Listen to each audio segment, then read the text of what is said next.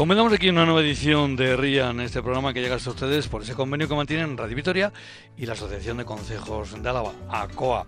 Irene Martínez López Duralde y Elvira Gómez Apellaniz se encuentran en el control central de Radio Vitoria. Desde La Guardia, como es habitual, les habla un servidor, Juancho Martínez Quiano, desde los estudios de Radio Rioja Alavesa. Y hoy vamos a ir a una de las eh, cuadrillas, bueno, pues eh, para empezar, a la más centrada, la de nuestra capital, porque vamos a empezar primero eh, desde Vitoria, desde el municipio de Vitoria-Gasteiz, o lo que es lo mismo, desde la cuadrilla de Vitoria-Gasteiz, que es lo mismo, ocupa lo mismo. Lo que pasa es que nosotros hoy lo vamos a hacer de un ángulo, pues un tanto singular.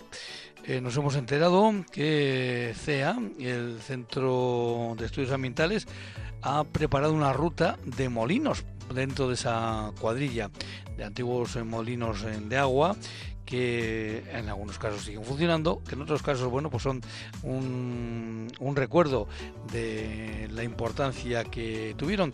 Y para ello nos hemos citado con María Santiago, con la que vamos a hablar. Ella es técnica del Centro de Estudios Ambientales dentro de los sistemas alimentarios. Esto también lo tendrá que, explicar. De ahí, como siempre, nos iremos hasta Euskalmed para conocer previsiones meteorológicas para, sobre todo para el día de mañana. Nos hemos, que nos hemos citado con Eneco Mazo.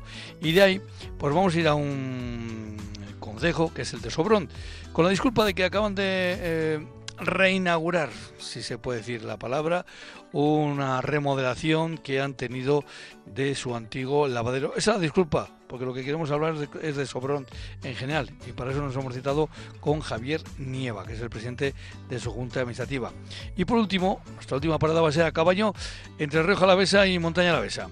Hay varios puntos de conexión y uno de ellos es el Santirso, la peña de Santirso, que a la que suben eh, los vecinos, entre otros pueblos de la montaña, de Bernedo, y a la que suben de otro, entre otros pueblos de Río Jalavesa, desde Cripán. Ambas localidades celebran a Santirso, que es el próximo día 28.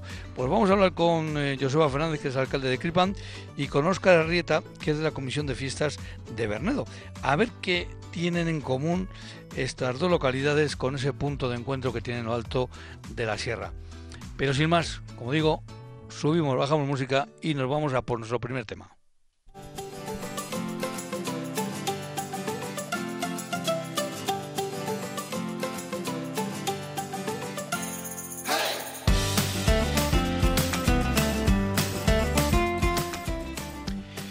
María Santiago, Arracha muy buenas tardes. Hola, muy buenas tardes. Bueno, María, mmm, antes de meternos en faena, tengo siempre un par de preguntas que realizo a todos nuestros invitados e invitadas. A todos les preguntamos y a todas por su segundo apellido.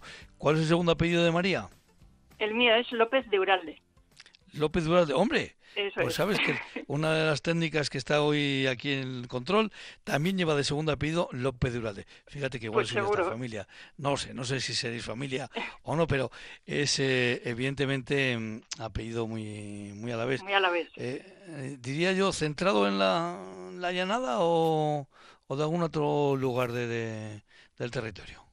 Pues tengo entendido que el, el mío, el de la llanada, viene de la llanada, sí. Uh -huh porque esa nos enlaza con la siguiente pregunta. Mira, María, como este eh, programa está avalado por asociaciones de consejos de Álava, pues a mí se me ha ocurrido siempre preguntarle a todos nuestros invitados y invitadas, oye, pues igual por un casual, tienen que ver algo con algún concejo a la vez, pues porque han nacido en él, porque viven, porque van de fin de semana, porque tienen unos amigos allí, o porque sencillamente les cae eh, ¿Tú tienes algo que ver con algún concejo a la vez? Eh, los pueblos de Vitoria son concejos también, ¿eh?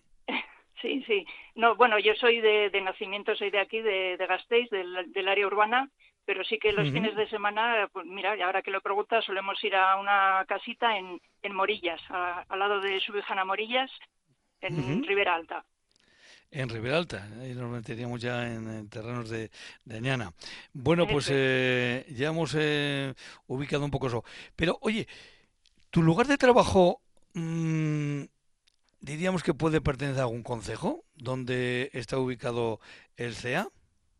No, el CEA ahora, desde hace un año aproximadamente, estamos en el centro de Vitoria, en el mismo centro, concretamente en el Palacio Zulueta, en el Paseo de la Senda. Ah, mira, yo estaba pensando que todavía seguís en el antiguo... Eh, ahí en, en Olarizo. Eh, En sí, eso es, sí, en Olarizo, perdón, en Olarizo, no en Natalia, en, en Olarizo. Bueno, pues eh, hoy lo que vamos a hacer es con María eh, recorrer un poquito ese, esa ruta... Mm, verde y de agua, porque estamos hablando de, molinos. Pero antes de nada, por si hay algún despistado como un servidor, fíjate que os ubicaba en, en sitios eh, no adecuados. ¿Cómo definiríamos eh, el CEA? El CEA, pues eh, lo definiríamos, lo podemos decir, explicar que es un, un organismo del ayuntamiento, totalmente de propiedad municipal, pero eh, organismo autónomo y nos encargamos de velar por la sostenibilidad de nuestro municipio y concretamente pues en estos tiempos de cambio climático pues eh, por intentar acelerar la acción climática que, nos ayude a, mitigar y adaptarnos a este cambio climático. Y veo que dentro de CEA tenéis eh, diferentes eh, departamentos, por decirlo de alguna forma, porque el, lo que a mí yo, todas estas preguntas quería ir es, oye, ¿qué es esto de sistemas alimentarios? sí, así es, como tú dices, es una de las áreas de trabajo del CEA y lo que tratamos de hacer desde este área es eh, promocionar o tratar de alcanzar un sistema alimentario que sea más sostenible y que sea descarbonizado.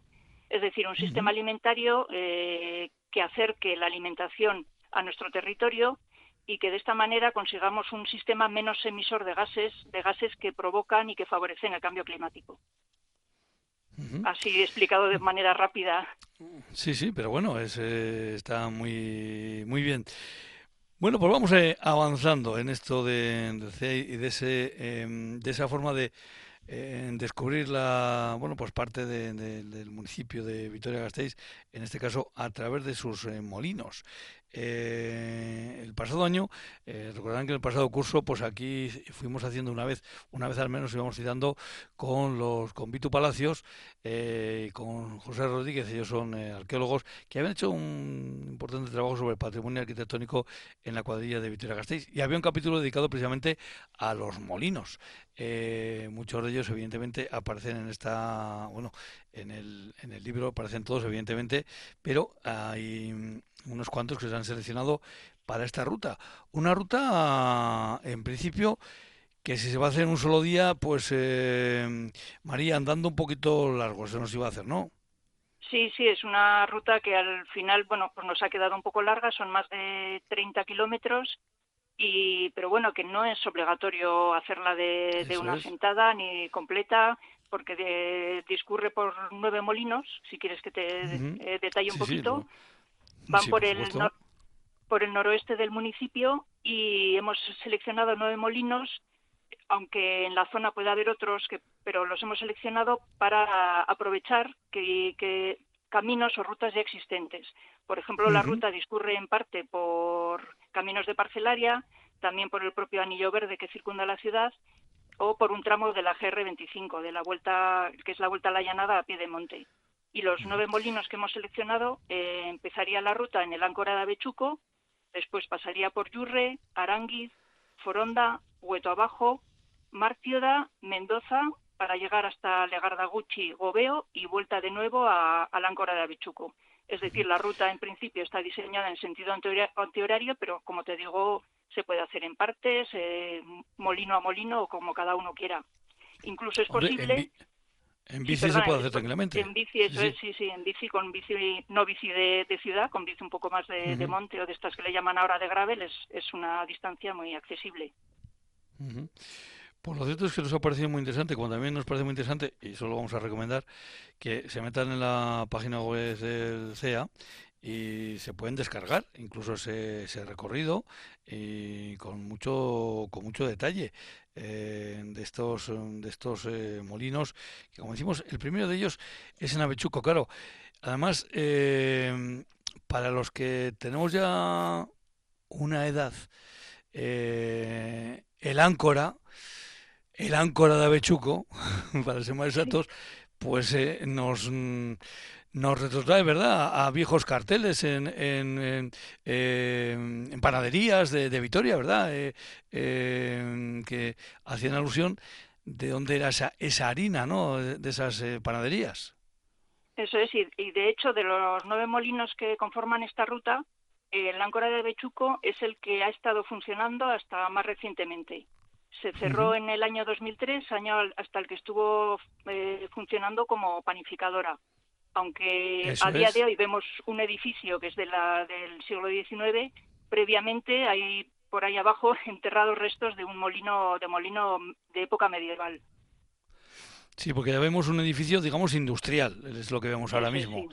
Pero hay, como dice María, debajo hay un molino, bueno, pues más tradicional, más de, bueno, por estos eh, pueblos, de estos consejos, porque chico también hay que recordar que eh, es barrio, pero también es concejo. Eh, ahí hay, digamos, esa versatilidad que tiene, que en este, que tiene esta localidad.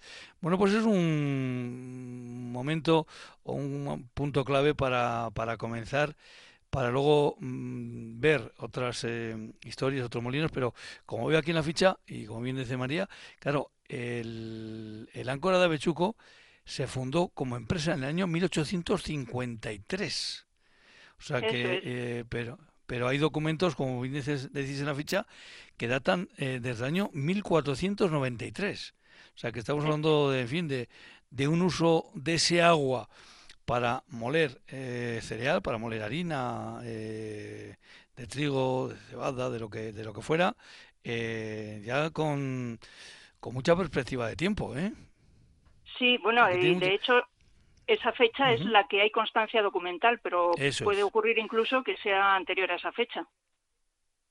Porque para hacer el, este trabajo, que son, no sé si te lo he comentado, aunque la iniciativa es del Centro de Estudios Ambientales, se ha hecho en el marco de un convenio de colaboración con la Cátedra UNESCO de Paisajes.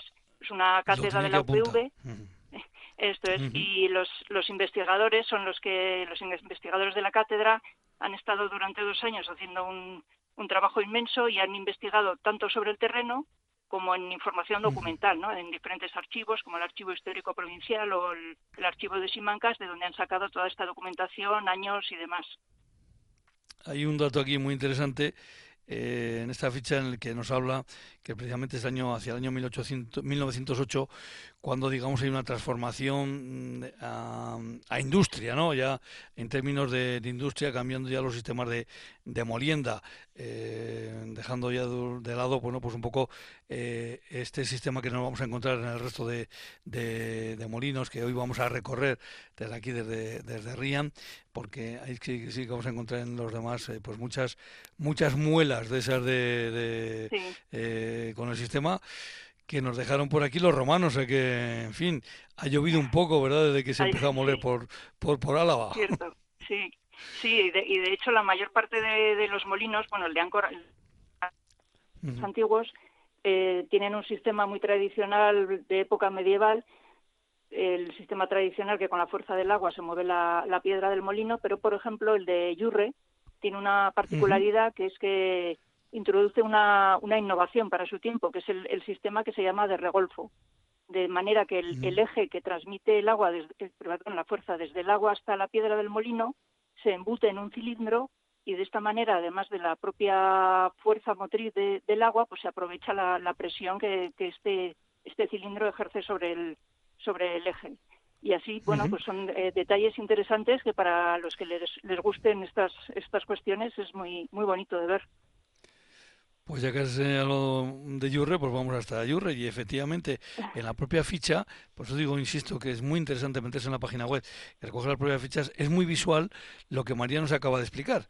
Eh, se ve como, eh, como en la mayoría de los molinos, pues el agua entra de un lado y se supone que eh, mueve la, la, la, piedra directamente, ¿no? pero aquí lo que hace es hacer esa, ir a ese eje que comentábamos, ese sistema de Regolfo, que por cierto no lo había oído nunca, y me lo voy a apuntar. Eh, mm, me lo voy a apuntar, yo estas cosas me suelo apuntar, María, porque luego pues, busco yo en las, con los amigos, busco que salga una conversación de este tipo, y entonces voy yo y digo, sí, eso es el sistema de Regolfo, y entonces quedó, bueno, fíjate cómo, cómo quedó. Como un rey. ¿eh? Como un rey. Bueno, pues en este caso, eh, el de Yurre, que eh, además me, parece muy interesante, eh, ya no solo las fotografías que nos indican, bueno, pues eh, el, el, sistema, bueno, lo que todavía se mantiene, que es, que es mucho en, el Yurre, se mantiene todo, el edificio, pero sobre todo está este, este dibujo de ese sistema que bueno pues hace que, que el mecanismo tradicional o rodezno eh, eh, pueda ter, bueno pues eh, pueda tener una eh, diría yo eh, pues un, una mayor presión una en fin pues se pueda ejercer más fuerza en una palabra. Eso es más fuerza al final pues más producción de harina y más kilos uh -huh. más toneladas. Más más más productivo nunca mejor dicho el eso de Yurre el de Yurre que porque lo que veo aquí en las fotografías el edificio pues eh, sigue estando en, en, un estado pues bastante eh, aceptable o sea que no sé si sigue, eh, si alguien sigue viviendo ahí en el molino pero mm, eh, por fuera tiene buena pinta no sé cómo estará por dentro todo toda la casa no pero bueno sí, por no, fuera de luego pie... tiene buena pinta Uh -huh. Sí, no te decía que está está en pie, pero no no está no está habitable aún, está está, no está en uh -huh. no, no, no. Bueno, por de Yurre... Por ejemplo, si... Sí, sí, perdona, sigue. No, no, que decía que de Yurre, eh, ¿a cuál iríamos después? Pues eh, de Yurre, eh, siguiendo hacia el norte, pasaríamos al molino de Aranguiz. Aranguiz. Que no es. Aranguiz, eso es. Está un poquito más, en, así como el de Yurre está justo en medio del pueblo, el de Aranguiz está un poco más eh, en un lateral, pero también está en un estado de conservación mm, regular, digamos, ¿no? No está tan tan lustroso como el de Yurre. Oye, pero me parece muy interesante también este en la ficha el dibujo, eh, que nos deja bien a las claras, eh, bueno, además eh, por dónde se introduce el grano, la tolva, cómo están las dos eh, piedras y, y, cómo está el sistema de funcionamiento, que en este caso sí que sería por un canal de rampa ya, digamos, eh, ya más eh, eh, lo más habitual, ¿no? Eh, digamos que este sería un, un, molino pues de los más eh, habituales, pero eh, no le falta ningún detalle al, al dibujo, ¿eh? Desde Está muy, muy bien, sí, muy ilustrativo. Desde la compuerta, desde el, el aliviadero, las piedras, es, es muy, muy gráfico. Y de este, pues fíjate, también nos hablan que hay, mm, se remonta hasta el año 1612. Uh -huh. Sí, sí, sí, no hay referencia documental tan antigua como sí. el anterior, ¿no? Que hemos dicho, pero sí, sí, que sí que es antiguo, sí. Pero en este caso también nos hablan de que hubo una importante inversión, eh, una rectificación del molino, una reorganización eh, en el año 1848. Eh, esto me da pie a comentar, eh, María, que claro, ahora nosotros los molinos los vemos estos molinos estamos viendo pues, desde un punto de vista cultural, turístico, lúdico, pero eh, todas estas pequeñas empresas, industrias que había en cada uno de estos pequeños pueblos, eh, tenían una importancia económica en cada uno de estos pueblos eh, tremenda. Porque claro, un pueblo que tenía molino al pueblo que no tenía molino, pues había una diferencia importante primero de visitantes de los otros pueblos que llevaban la, el grano a moler y, y evidentemente pues de, de, los negocios que a través de un molino se podían eh, se podían hacer. O sea que, que hay que entender también esto desde un punto de vista social la importancia que hasta como quien dice hasta anteayer han tenido estos molinos. Sí, eh, pero si te das cuenta, hay molino en la mayoría de los pueblos. Es una, un elemento sí, sí, que ha sido fundamental para alimentar a las personas, porque estamos hablando al final de, del pan, ¿no? De, de, un elemento básico, un alimento básico, y también se utilizaban, por supuesto, para generar harinas para alimentación animal. Pero en lo que, lo que respecta a lo que dices de, del tema social, me, me viene ahora a la cabeza una cuestión curiosa, que es la, que la mayoría de estos molinos hay algunos, por ejemplo, el de Lagardaguchi, que ya llegaremos, uh -huh. que era de, en algún tiempo fue propiedad del, del convento de Santa Catalina, donde está ahora el jardín botánico. O, por ejemplo, el molino de Martioda era propiedad del, era propiedad feudal del señor de Martioda. Pero la mayoría sí, sí, de los molinos de la llanada, no solo, no solo los de Vitoria, sino de toda la llanada, eh, tenían un sistema de propiedad compartido entre todos los vecinos del pueblo, a los que se les llamaba los viqueros. Y es un, este término debe ser una, un vocablo particular de, Álava para designar eso, a, estas personas que compartían la propiedad de un molino y que les daba derecho a, moler su grano. Luego del de Aranguiz eh, pasamos al de Foronda, por cierto, en una fotografía que, es muy bonita porque hemos conservado todos estos elementos en, madera que nos llaman mucho la, la, atención. Y también eh, una estadística de molturado que hubo en estas eh, localidades, en esta localidad, que nos habla hasta el año 1962, con lo cual, bueno, pues eh, como decimos, ha estado vigente hasta hasta taller. De ahí iríamos al de Huetabajo, el de Martioda, que también en las fichas vemos unas fotografías eh, preciosas, pero como bien dice nuestra invitada, hombre, es que el de, de Legardaguchi hay que hablar. Si habló Donay, ¿cómo no vamos a hablar nosotros, no? Eso es, y, fíjate que de todos los, nueve molinos de la ruta es el que está casi en peor estado, no, no se conserva más que una, una, pared ruinosa, pero bueno, aún así es un molino, vamos, es eh, un hito ¿no? para todos los vitorianos y alaveses y que por supuesto teníamos que incluirlo en esta ruta. Porque por ejemplo vemos eh, fotografías muy eh, de muy buena presencia del de el de Mendoza eh, que parece que incluso se ha rehabilitado bueno pues para que se pueda se pueda también como visitar no hay hay las situaciones como bien decía María no son de todos los molinos iguales pero sí que es muy importante y el, la, la, eh, la, clasificación o, o, la en este caso eh, esto que han llevado para para bueno pues eh, meter en esta lista estos estos molinos para que veamos precisamente de todo un poco de, algunos que están en un estado que parece que se puede morir hoy mismo eh, y otros, bueno, pues que desgraciadamente, bueno, pues ya están en otro estado, pero que por su nombre, por su historia, pues merecían estar en esta, en, este, en este recorrido, ¿no? O simplemente por su ubicación, ¿no? Para cuadrar ese recorrido de 34 kilómetros, si no me equivoco, eh, muy recomendable. No hace falta hacerlo en un solo día, uno se puede preparar varias excursiones y de paso, pues va conociendo todo el entorno de nuestra capital, eh, ver también esa parte, digamos rural, ¿no? Que tiene que tiene que tiene Vitoria Gasteiz, que está muy bien mm, que pasam, que paseemos por la calle Dato, pero también está muy bien que, por ejemplo, terminemos un paseo por Gobeo, ¿no, María? Eso es, sí. Por ejemplo, ahora que lo citas, Gobeo también es otro de los molinos que está totalmente en ruinas, pero que tiene, tiene este tiene una historia particular y una anécdota curiosa. Y es que una vez que ya dejó de ser utilizado como molino, la azucarera Alavesa eh, lo compró para utilizar el salto hidráulico eh, para generar energía, allá por los primeros años del siglo XX. Para que veamos también que, ¿no? que la, evolución que han tenido los, los molinos de, pues desde su tradicional molienda hacia otros usos. Sí, pero esto además este que comentas no es el único caso que hay, eh, bueno, pues en nuestros pueblos, ¿no? En la en general, y a estos, eh, como pasaron, como decía en su momento, eh, un veterano arqueólogo, pues me decía, dice, los molinos, algunos de ellos pasaron de ser molino de, de trigo, de avena, lo que fuera, a ser las, lo que se llama popularmente en algunos pueblos la casa de la luz, porque era donde se, eh, evidentemente con ese, con ese eh, salto, bueno, pues se producía, se producía electricidad, ¿no?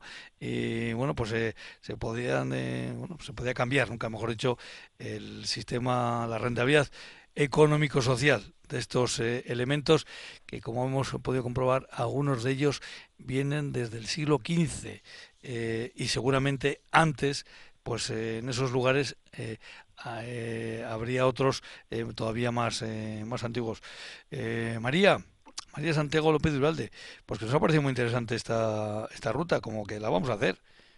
Pues me, alegro mucho. sí, y sobre todo me parece interesante insisto en meterse en la página web de CEA y poderse descargar uno si quiere este este paseo esta ruta genial idea la que habéis tenido en CEA para mm, eh, dar a conocer estos elementos que dándolos a conocer es la mejor forma de que los podamos conservar, porque si nos olvidamos de ellos es cuando ya no los vamos a conservar. Pero si los recordamos y paseamos junto a ellos, pues el que más, el que menos, pues estará pinchando aquí o allá. Oye, pues esto se podía arreglar un poquito aquí, esto se podía arreglar un poquito allá, ¿verdad? Y esto también es, es importante. María, muchísimas gracias por haber estado con nosotros. Un abrazo. Gracias a vosotros. Agur. Cada tarde en Herrian ofrecemos conexión digital ultra rápida a nuestro medio rural.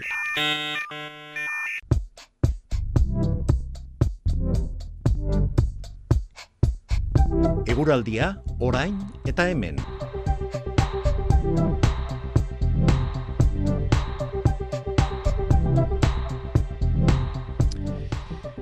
Bueno, pues con Eneco hoy sobre todo queremos hablar de futuro.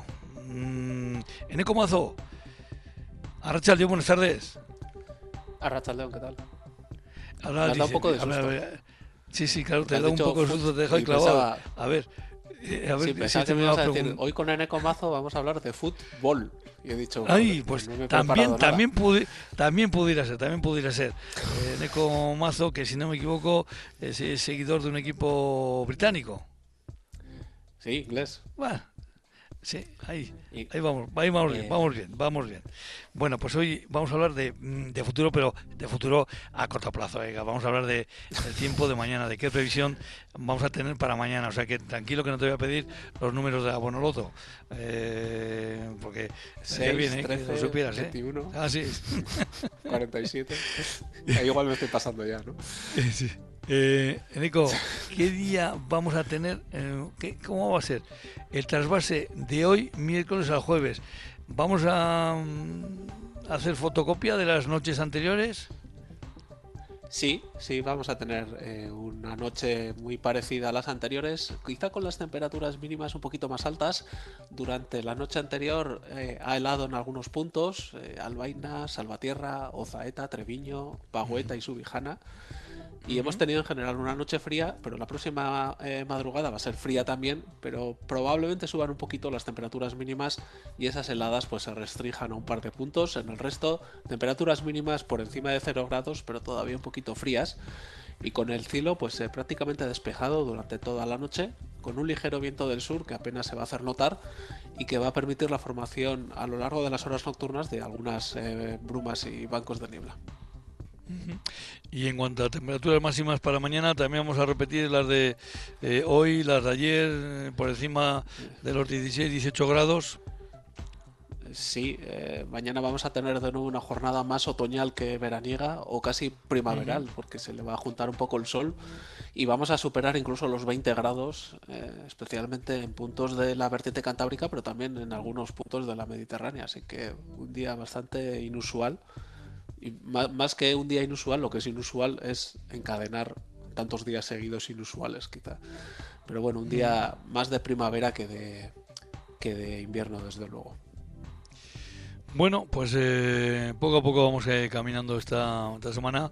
Mañana jueves nos, nos, volvemos a citar con Eneco y eso sí, para mañana jueves como el viernes no vamos a tener eh, programa porque hay baloncesto, pues eh, mañana jueves ya te pediremos pues una visión más de futuro incluso que doy, incluso hasta para una eh, previsión de dos, tres días. De acuerdo. Ah, así que Neko, pues nada, viérate, agur agur. Un saludo a todos, agur. Errían, programa de la Asociación de Consejos de Álava en Radio Vitoria la voz de nuestro territorio.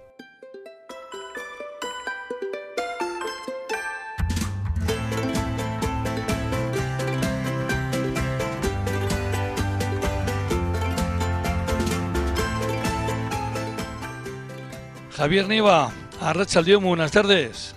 Buenas tardes. Eh, Javier Niva, al que, como a todo el mundo que pasa por aquí, le vamos a preguntar Primero por su segundo apellido, que creo que en este caso eh, me parece que va a ser repetitivo. ¿Es Javier Nieva y el segundo apellido? Nieva también. Ahí, como sabía yo, ¿eh? lo tenía.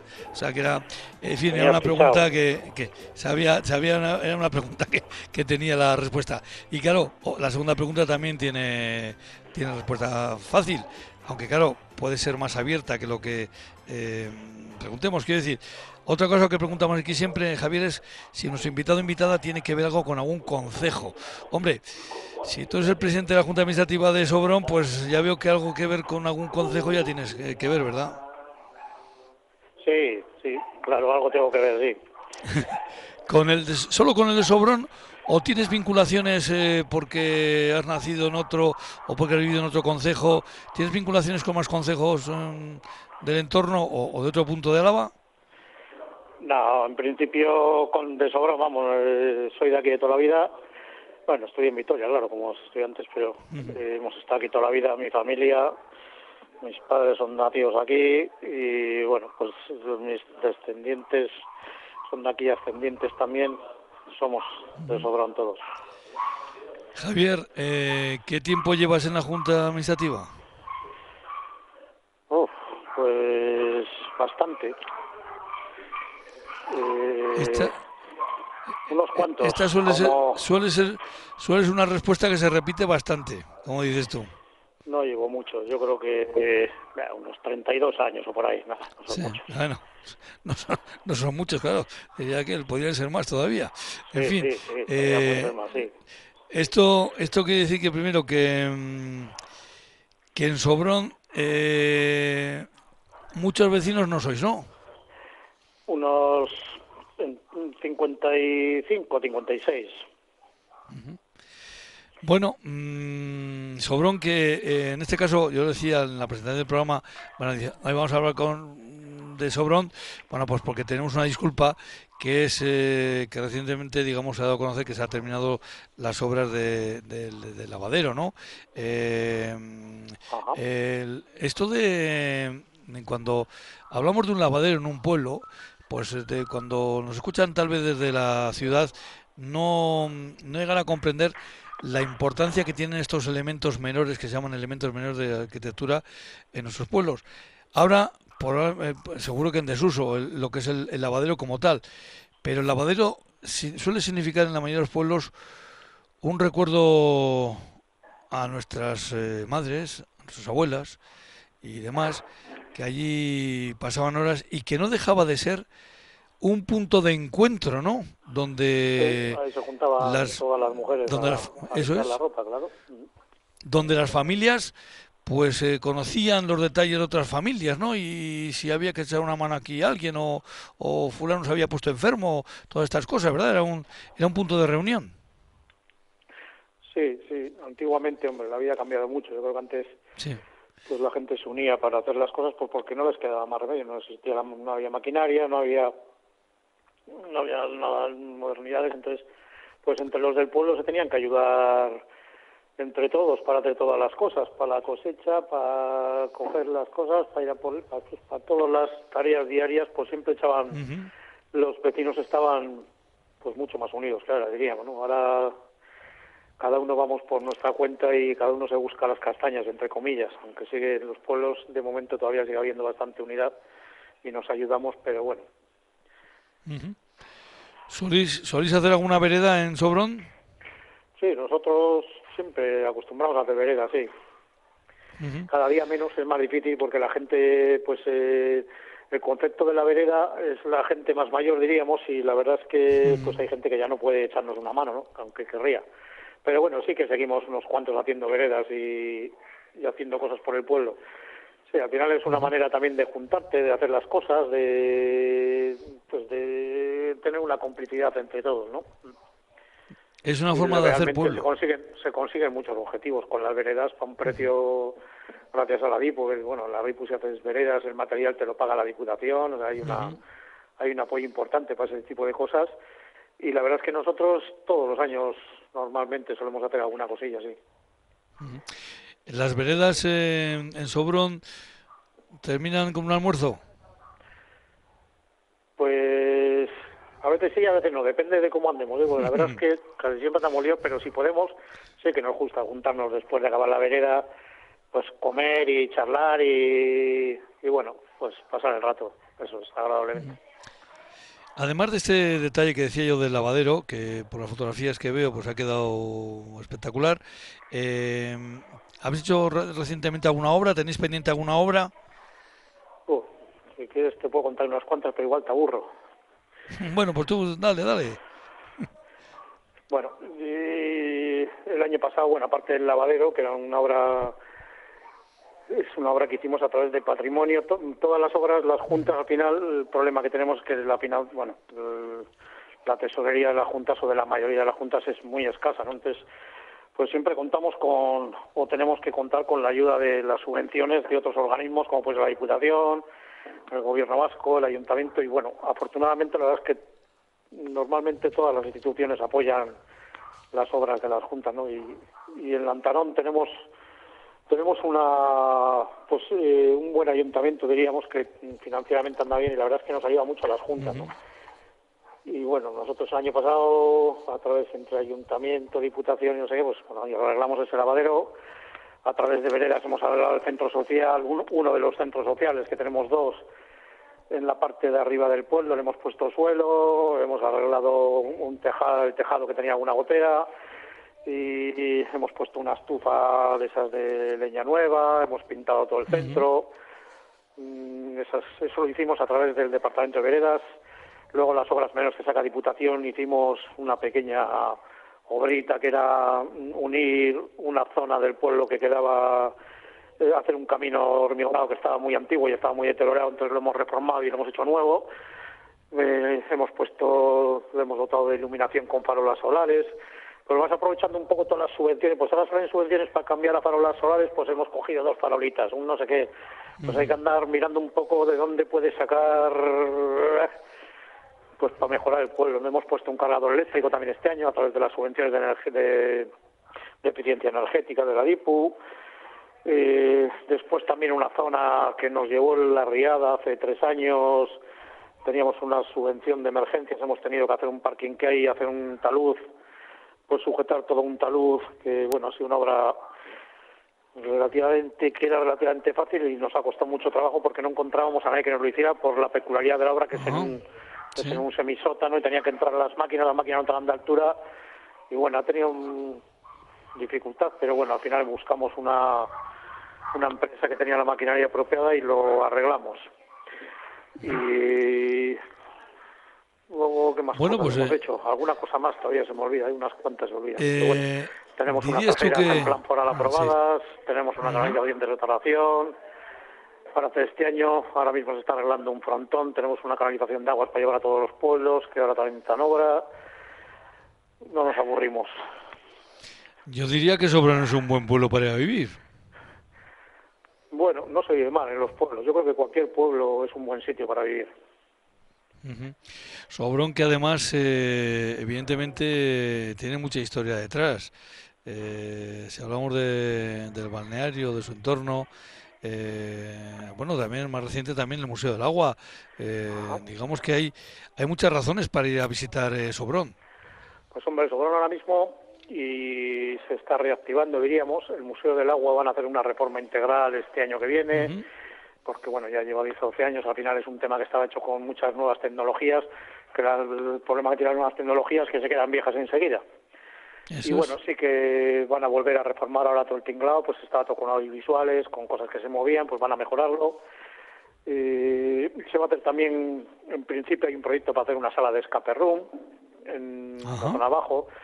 Tenemos el centro de aventura que funciona de maravilla, que bueno, ahí se consiguieron crear cuatro o cinco en verano, ahí hasta 12 personas trabajando.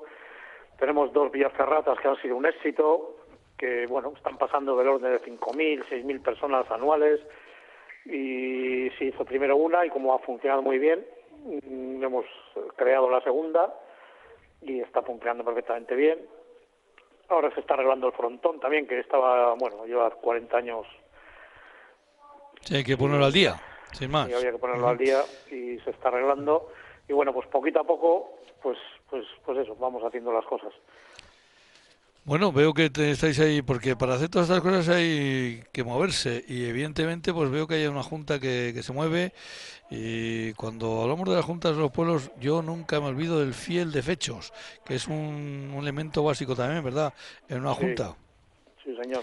El hecho es un elemento único que es el nuestro, el de las juntas administrativas, y que, bueno, pues que tiene que dar fe y aprobar todo lo que se hace y estar siempre atento a cualquier cosa que pase en el pueblo para comunicarlo y, bueno, incluso aquí normalmente el fiel de Peche también lo nombramos juez de paz porque estamos tenemos una consierra y suele hacer las dos cosas. Sí. Oye, por cierto, leía que eh, Nuestra Señora de la Inmaculada Concepción de Sobrón, que entra en la lista roja de Hispania Nostra. ¿Está tocada la, esta iglesia o qué? ¿Está, está en... Pues como digo, tocada por el tiempo? La iglesia está muy, muy tocada, sí. La iglesia está pues prácticamente derrumbada. y, y bueno, ahí tendremos que hablar con insistir en el obispado o con la Diputación Patrimonio pues para ver si hacen algo y lo arreglan porque esos proyectos para las juntas son demasiado demasiado grandes. Evidentemente, ahí tendría que entrar el obispado. Que en este Hay que entrar el obispado, que es el, claro, que es el propietario, que al final el edificio ¿Es el propietario? No el propietario es el obispado, pues que, que pongan ahí todo su empeño y pues por lo menos en que ese edificio pues que no se caiga, ¿no? Pues yo creo que hay suelen hacer convenios con Diputación y colaboración entre ellos pues para que esos eh, patrimonios pues que no se pierdan. A ver si nos tienen en su lista y lo hacen. Bueno, pues Sobrón, como decimos, un pueblo con historia, con, pero también con mucha realidad y con mucho futuro, que es lo, importante. Eh, Javier Neva, que es el Nieva, Javier Nieva, Nieva, que es el, presidente de la Junta Administrativa, pues nos ha recibido hoy vía telefónica y si alguien tenía aquellas dudas de si quería visitar o no Sobrón, creo que se las hemos quitado todas las dudas. Hay que visitar sí o sí. Eh, hay muchas muchas razones para acercarse a Sobrón y además es un paisaje único, es una es un es un rinconcito que lo forman esos peñascos y el río eh, que hace que sea eso, bueno, pues un sitio eh, único, la zona de, de Sobrón.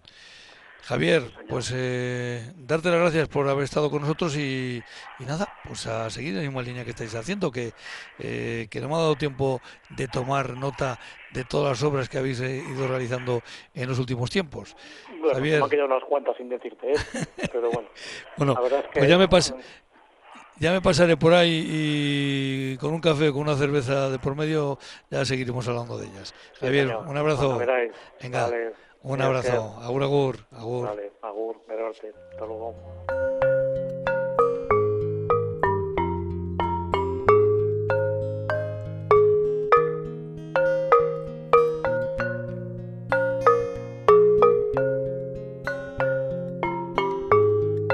Herrían, la voz de nuestros pueblos y cuadrillas en Radio Vitoria.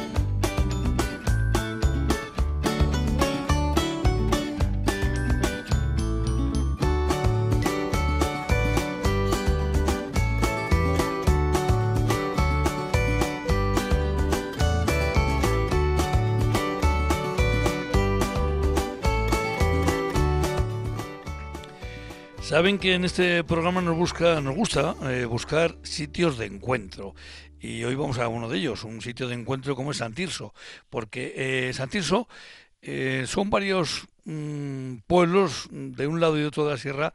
Estamos hablando ahí en plena sierra que une montaña la Besa y Roja la Besa. digo, es uno de esos puntos en los que aparece en bueno pues como citas en varios de los pueblos de un lado y de otro. Pero claro hay dos que especialmente pues eh, lo tienen porque no es para menos. Una vertiente digamos que es la de Cripana de Río Besa y otra vertiente, la de Bernedo, que es la de eh, Montaña la Besa. Digamos que ahí se juntan los dos eh, municipios, precisamente en Santirso. Y estaba yo buscando en el calendario, pues, ¿cuándo es Santirso? Estoy yo despistado, ¿cuándo es Santirso? Vamos a ver si, si, si nuestros invitados lo, lo saben. Joseba Fernández, Arracha León, buenas tardes. Arracha León, buenas tardes, Juancho. Joseba Fernández, ¿y el segundo apellido cuál es? Calleja, Fernández Calleja. Calleja. Apellido como Calleja. Efectivamente. Alcalde de Cripán, Joseba eh, Fernández. Y al otro lado de la sierra, pues está Óscar Arrieta. Óscar, Arrachaldeón, buenas tardes. Arrachaldeón, Juancho. Óscar Arrieta, ¿y el segundo apellido cuál es? Arroniz. Arroniz. Y mm, bueno, voy a empezar por Óscar. ¿Tú sabes qué día es, Santirso? ¿Qué, qué, en qué día cae?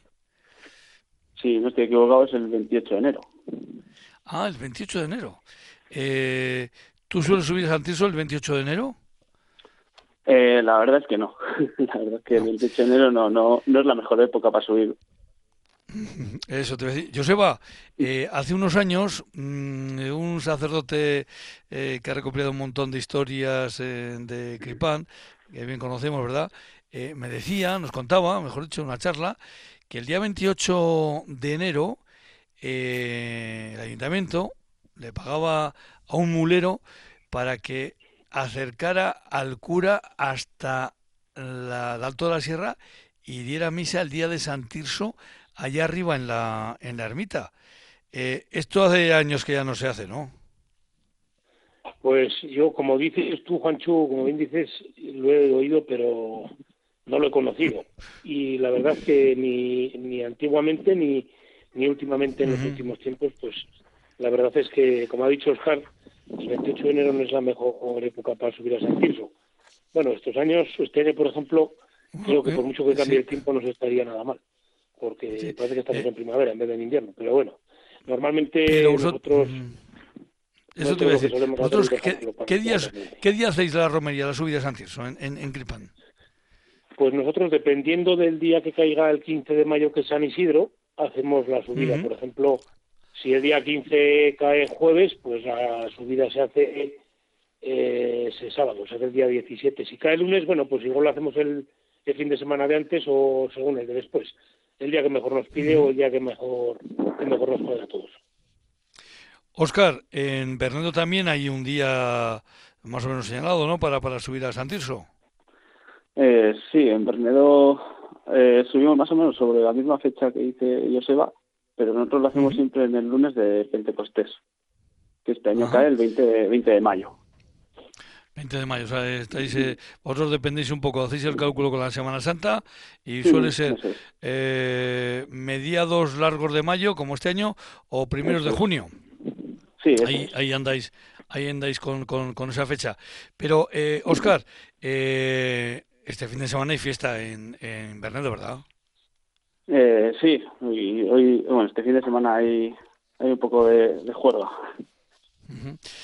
Tengo aquí el, el programa, vais a empezar ya desde las 11 de la mañana con un mago en el Ayuntamiento Viejo y luego ya un montón de, de cosas, pero eh, yo casi me voy a marchar al final, porque mm, tengo entendido que en Bernedo este día lo fuerte, fuerte de verdad es la cena. Eso es, esto. eh, este día la fuerte es la cena y es como, como se inició en sus orígenes. O sea, antes se hacía solo lo que era la cena y, y un poco de música, en plan, pues bailables para todos los públicos. Lo orga- organizaba la gente de, la gente, vamos a decir, más mayor de- del pueblo y, y ahora ya lo hemos, lo hemos extendido un poco los, los más jóvenes, vamos a, a decirlo así, y, y lo hemos extendido a que sea pues, una fiesta de, de un día entero, porque creemos que, que se lo merece. Comencéis con ese mago para los más pequeños en el Ayuntamiento Viejo, pero luego, bueno, pues eh, frontenis, el concurso de tortilla en los bares, que esto es una forma de, de decirnos que, en fin, que hay que movernos por el pueblo, que hay que transmitir alegría de un lado a otro. ¿Cuántos bares tenéis ahora mismo en, en Bernedo? Eh, ahora mismo tenemos dos.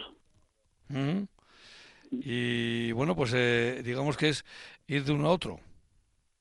Eso es, sí, lo que se hace es el concurso, pues se, se llevan las tortillas a, a los bares Y bueno, otros años elegimos un jurado de unas cinco o seis personas, pues tenemos cambiado un poco la dinámica y va a ser un jurado de, todo el que esté por, por los bares y pruebe las tortillas.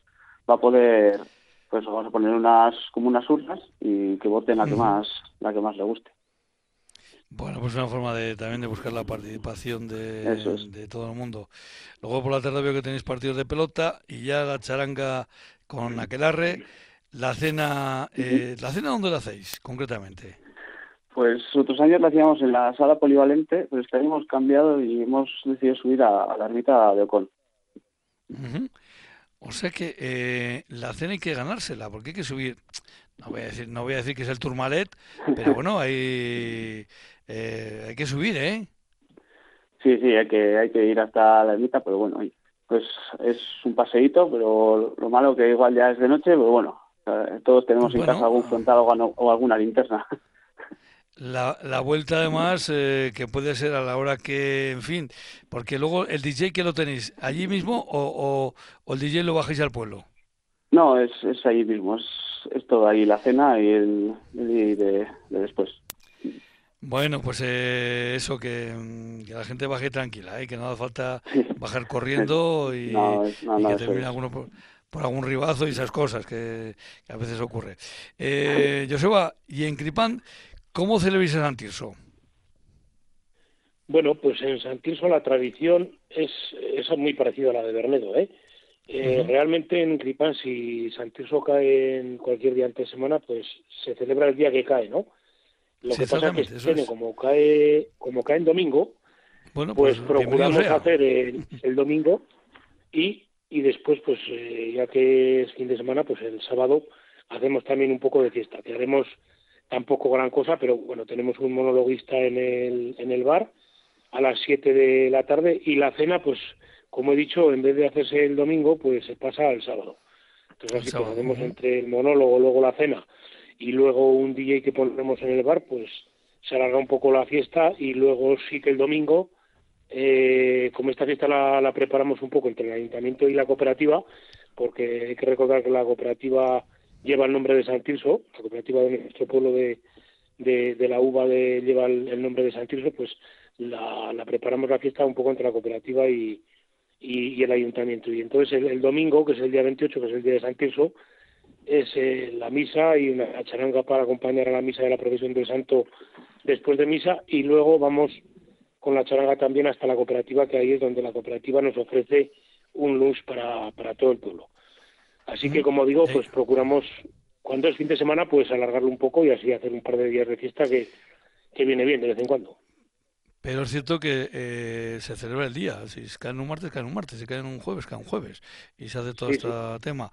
Eh, decía yo que hay un punto en la sierra que compartís los dos pueblos, donde se juntan las dos jurisdicciones. Y claro, el, el pequeño debate debate que provocador que hago yo, eh, cuidado, que no es que haya debate, eh, cuidado, que yo lo provoco. Eh, Joseba, ¿tú dónde dirías que está la ermita? ¿En terreno de Cripano o en terreno de Bernedo? Bueno, yo a mí no me gusta discutir por esas cosas y yo tampoco voy a entrar en polémicas. Lo que Bernedo de Cripano está entre Bernedo y Cripano. Así lo discutimos y todos contentos. Además que yo creo que yo no he tenido nunca discusión con nadie ni he discutido nunca si está en un sitio o está en otro. Es, es un sitio al cual creo que los de Bernedo y los de Cripano tenemos la misma devoción y, y el mismo cariño y creo que es lo más importante y lo demás pues son cosas banales. Oscar, ¿dónde está la ermita? ¿En terreno de Cripano de Bernedo? no, yo coincido con Joseba. Al final es, es un sitio que lo apreciamos los dos, los dos pueblos, ¿no? y bueno, y nunca ha habido, y tampoco he escuchado nunca rivalidades de, pues está en el mío o en el tuyo, entonces pues es de los dos y... Lo he declarado yo. He sido yo el que provoca, o intenta, mejor dicho, intentado provocar esto, pero no, no, lo he conseguido. Lo has intentado. Lo he intentado. Por cierto, Joseba, lo que sí tengo yo, esto de tener años, eh, uno pues también tiene recuerdos ya. Eh, yo tengo en la mente un recuerdo de hace ya unos cuantos años, es que no sé si estamos hablando de treinta y tantos, eh, treinta y tantos años seguro, en el que desde, por la parte de Cripan, digamos, se consiguió la colaboración de la UEL, de los helicópteros que estaban entonces en, en Agoncillo, en Recajo, en Logroño, eh, eh, que en una, una, especie de maniobras pues subieran los materiales para bueno pues una pequeña obra que se hizo ahí en la eh, en la ermita. Eh, esto es cierto lo he soñado Sí, sí, es cierto, es totalmente cierto. Yo era, era muy pequeño todavía, pero recuerdo de ver el helicóptero cargando el material ahí en una finca, aquí en una finca a las afueras del pueblo y, subirlo para clipar. Incluso recuerdo que hubo varias personas mayores a las que les invitaron a subir en el helicóptero, digamos, creo que fue una experiencia para ellos que, difícilmente la, la podrán olvidar hoy. Hoy todos ellos difuntos, de dos de los que me acuerdo yo, que, que subieron en aquel, en aquel día en el helicóptero, pues hoy difuntos porque hace ya, como digo, muchos años. Eh, por ejemplo, eh, yo recuerdo también que sí que había que eh, esperar a que fuese un día que, que, hubiese muy poco aire, o de lo que les oíamos a la gente mayor, y bueno, la cosa se hizo y salió todo bien. Y por recordar un poco una, anécdota, yo recuerdo a Oscar también, por, por, comentarle a Oscar, que no sé si se habrá llegado a sus oídos cuando yo, claro, yo llevo ya cuatro legislaturas de, de alcalde en Tripán y me parece que fue la primera o la segunda legislatura, estando Ana de alcaldesa de, de Bernedo, hablábamos en su momento de, pues, de que había que arreglar un poco la ermita de, de San Tirso porque había habido gente que había hecho unas pintadas y bueno, con el tiempo ya, estaba un poco deteriorada, las puertas de donde está el santo estaban estaban caídas y, bueno, las escaleras, bueno, había una serie de cosas las cuales había que reformar. Y Ana y yo, bueno, pues decidimos que, que íbamos a intentar hacer algo y yo me puse manos a la obra. Yo me acuerdo que mi, que mi aita difunto estaba, estaba de ayuntamiento cuando cuando se arregló la, la ermita de San Pedro, no era alcalde, pero creo que era concejal. Y bueno, mi padre eh, estuvo en la mili en Agoncillo y no sé si por algún contacto que tenía él de entonces, pues hablaron con, con, el correspondiente mando que habría en ese momento en la base y, y, por eso fue que subieron con, con el helicóptero los, los, materiales. Yo eh, me puse en contacto con la base militar de Agoncillo y conseguí hablar con uno de los mandos que había en ese momento en la base y les conté un poco pues eh, lo que había, lo que se había hecho hacía treinta y tantos años y demás. Y con muy buena disposición pues me dijeron que si había que volver a hacerlo pues que, que no habría ningún problema en hacerlo que habría que buscar un, un día en verano eh, el cual fuese con las condiciones meteorológicas adecuadas para que el helicóptero pudiese recoger el material en y luego dejarlo en la sierra y, y, quedamos que, que íbamos a seguir en contacto pero pues por unas cosas o por otras eh, bueno, pues, eh, pues fue el tema de, la pandemia y bueno, pues ahí se quedó todo en agua de borrajas y, este año en el pues Villar de Fiestas, pues hablando con ganchos, me decía, pues eso, habrá, que habrá que retomarlo. Y, y, a ver si lo podemos hacer. Se, retomará. Óscar Arrieta, Joseba Fernández, a los dos, muchísimas gracias por habernos acercado ese punto de encuentro que hay en la sierra eh, entre Bernedo y Cripán, que se llama Santirso. A los dos, muchísimas gracias. Hasta la próxima, Agur Muchas gracias.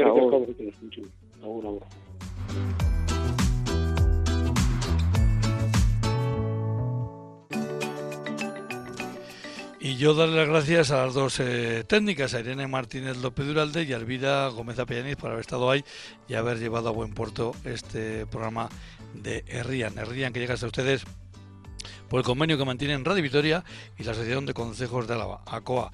Mañana volvemos a las 8 de la tarde aquí en Radio Vitoria. Hasta entonces, agur agur.